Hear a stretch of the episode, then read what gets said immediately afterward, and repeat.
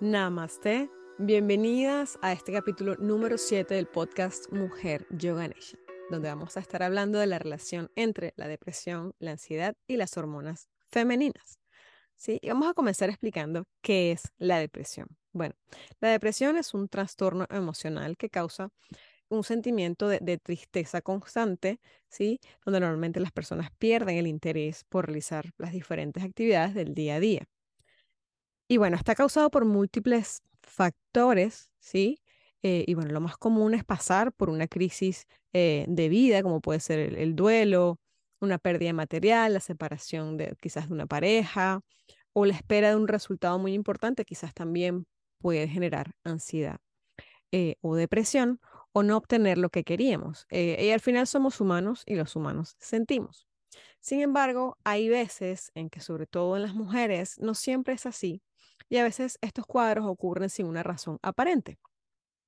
Entonces es importante conocer la relación que existen entre los, nuestros cambios hormonales, no solamente a lo largo del, del ciclo menstrual, sino a lo largo de las fases de nuestra vida, y la relación que tienen estas hormonas y estos cambios con el equilibrio hormonal, ya que nos puede ayudar a entender y eventualmente superar algún cuadro depresivo en algunos casos. ¿sí? Eh, y bueno, ¿Sabías que las mujeres tienen casi el doble de probabilidades que los hombres de sufrir depresión? Y bueno, esto sería el primer indicio de la relación que tienen eh, nuestros estados emocionales con nuestro ciclo hormonal. De hecho, según explica una psiquiatra y psicoanalista del Centro de Estudios y Aplicación de Análisis en Madrid, Remedios Gutiérrez, los distintos estados emocionales están basados en los distintos cócteles hormonales de nuestro cuerpo. Ella también sostiene que sí, efectivamente, la depresión eh, tiene facto, es multifactorial, pero que el tema hormonal en la mujer debe ser tomado en cuenta para su, eh, correcta, para su correcto tratamiento. Y de hecho hay un estudio publicado en Alemania que, mm, que mm, pues asocia estos, estos cambios, estos niveles de, de las hormonas ováricas, ¿sí? Eh, con la modulación de la reactividad de la serotonina en las mujeres. La serotonina es uno de los principales neurotransmisores implicados en la gestión de nuestras emociones. De hecho, hay un gráfico en esta publicación que muestra cómo las tasas de depresión a lo largo de la vida femenina coinciden con las principales transiciones hormonales y que durante la edad fértil se acentúa la incidencia de, este, este síndrome. Y esto se debe a que las hormonas sexuales están altamente entrelazadas con la producción de serotonina, dopamina y otros neurotransmisores. Y bueno, muestra que eh, ciertas investigaciones también muestran que mm, las personas con depresión o las mujeres con depresión tienen niveles más bajos de estrógenos durante la fase folicular, que es cuando se supone que debemos tener los niveles más altos. Y esto se debe también a que los estrógenos tienen un efecto estimulante. Entonces, sus cambios pueden explicar por qué muchas de nosotras. Eh, experimentamos síntomas depresivos con más frecuencia en la fase premenstrual, que es cuando caen eh, al nivel más bajo los niveles de estrógeno. Y también eh, las mujeres durante el posparto y durante la perimenopausia también tienen más tendencia a sufrir de depresión. Por otro lado, está, está, la parte de, de los anticonceptivos hormonales, que como cambian también el, el, digamos, el ciclo natural de nuestras hormonas, también pueden causar cambios en la salud mental de las mujeres. Eh, de hecho, muchas de las chicas que llegan a mis talleres eh, llegan con esta, con esta situación de que los mm, métodos anticonceptivos les han causado muchos trastornos emocionales. En mi caso también fue así. Y creo que una mejor comprensión de estos mecanismos, de cómo funcionan estas hormonas y estos neurotransmisores emocionales, pueden ayudarnos a tener un, tratamiento eh, y quizás una prevención más eficaz. Luego tenemos la conexión entre eh, estos niveles hormonales, eh, nuestros intestinos y estos neurotransmisores emocionales. Ya que los estrógenos no solamente cumplen una, función reproductiva, sino que también tienen una función muy importante en nuestro tracto digestivo. Y cuando se desequilibra, puede asociarse a enfermedades gastrointestinales, como por ejemplo el síndrome de colon irritable.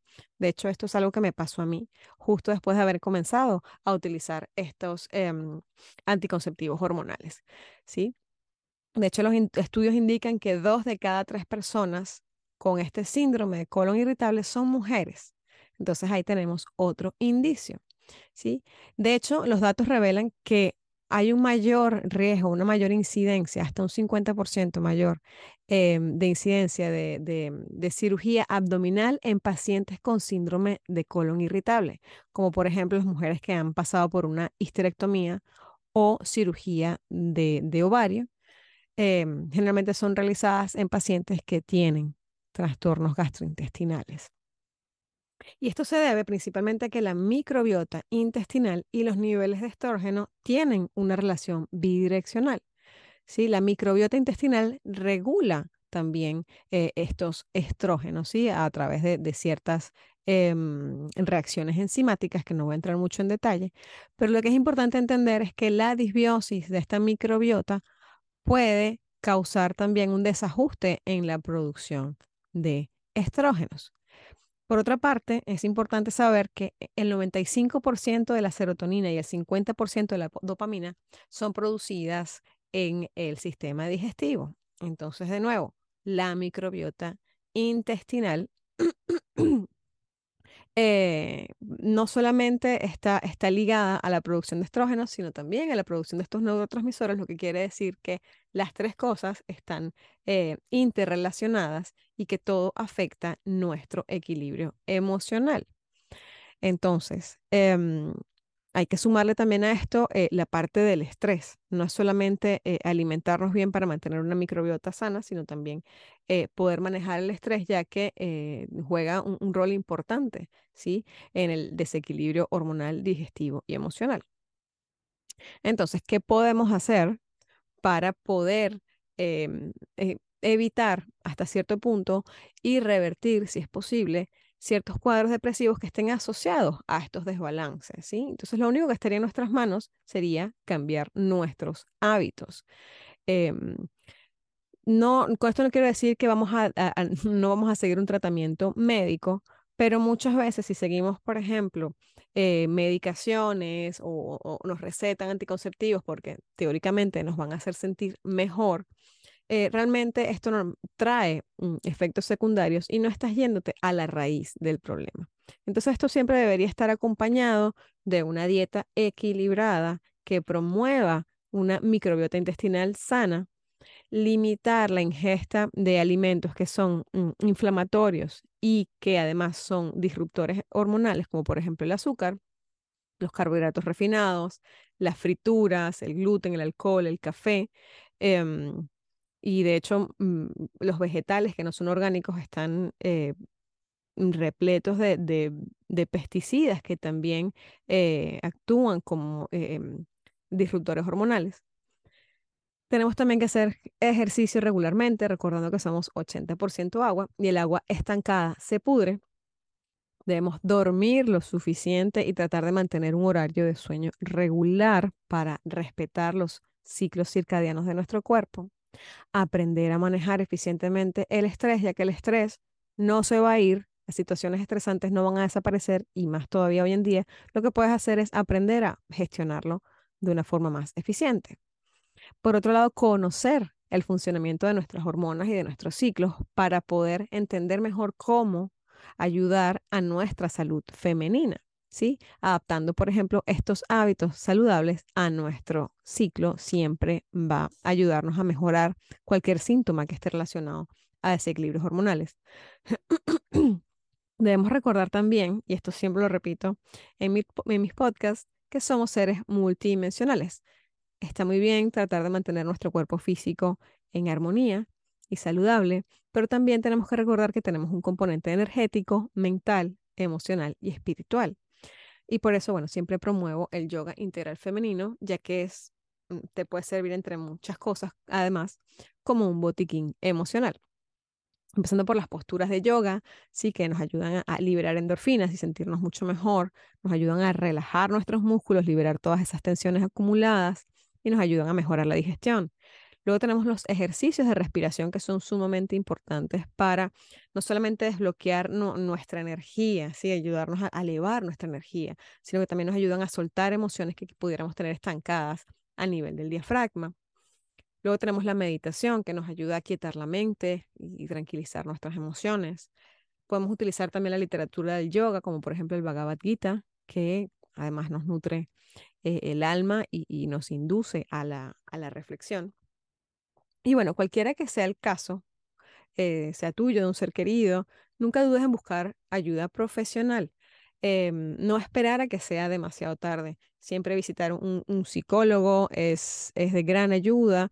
Eh, sé que en muchos países culturalmente no es bien visto ir al psicólogo porque, bueno, eso es como que para la gente que está loca y la verdad esto es un paradigma que hay que romper. Ir al psicólogo es maravilloso, es, es un trabajo de, también de, autoconocimiento y de crecimiento personal eh, y siempre es importante mm, buscar este tipo también de ayuda a nivel psicológico. Y bueno, recuerda que ser mujer es fascinante y mientras más entiendes cómo funcionan tus hormonas, mejor puedes surfear los desafíos de la vida. Y si quieres saber un poco más sobre estos temas, te puedes registrar a la masterclass online gratuita Las 7 claves para aliviar desórdenes hormonales, menstruales y emocionales sin medicamentos con el método Yoganesha. Así que te voy a dejar el link para que te apuntes y te pueda avisar cuando abramos los próximos talleres. Y bueno, me encantaría que me dejaras tu comentario me dijeras qué te pareció este podcast, si te identificas, em, si quieres que hable de algún otro tema em, dentro de estos tópicos. Y bueno, te mando un súper abrazo de luz, que tengas una maravillosa semana. Namaste.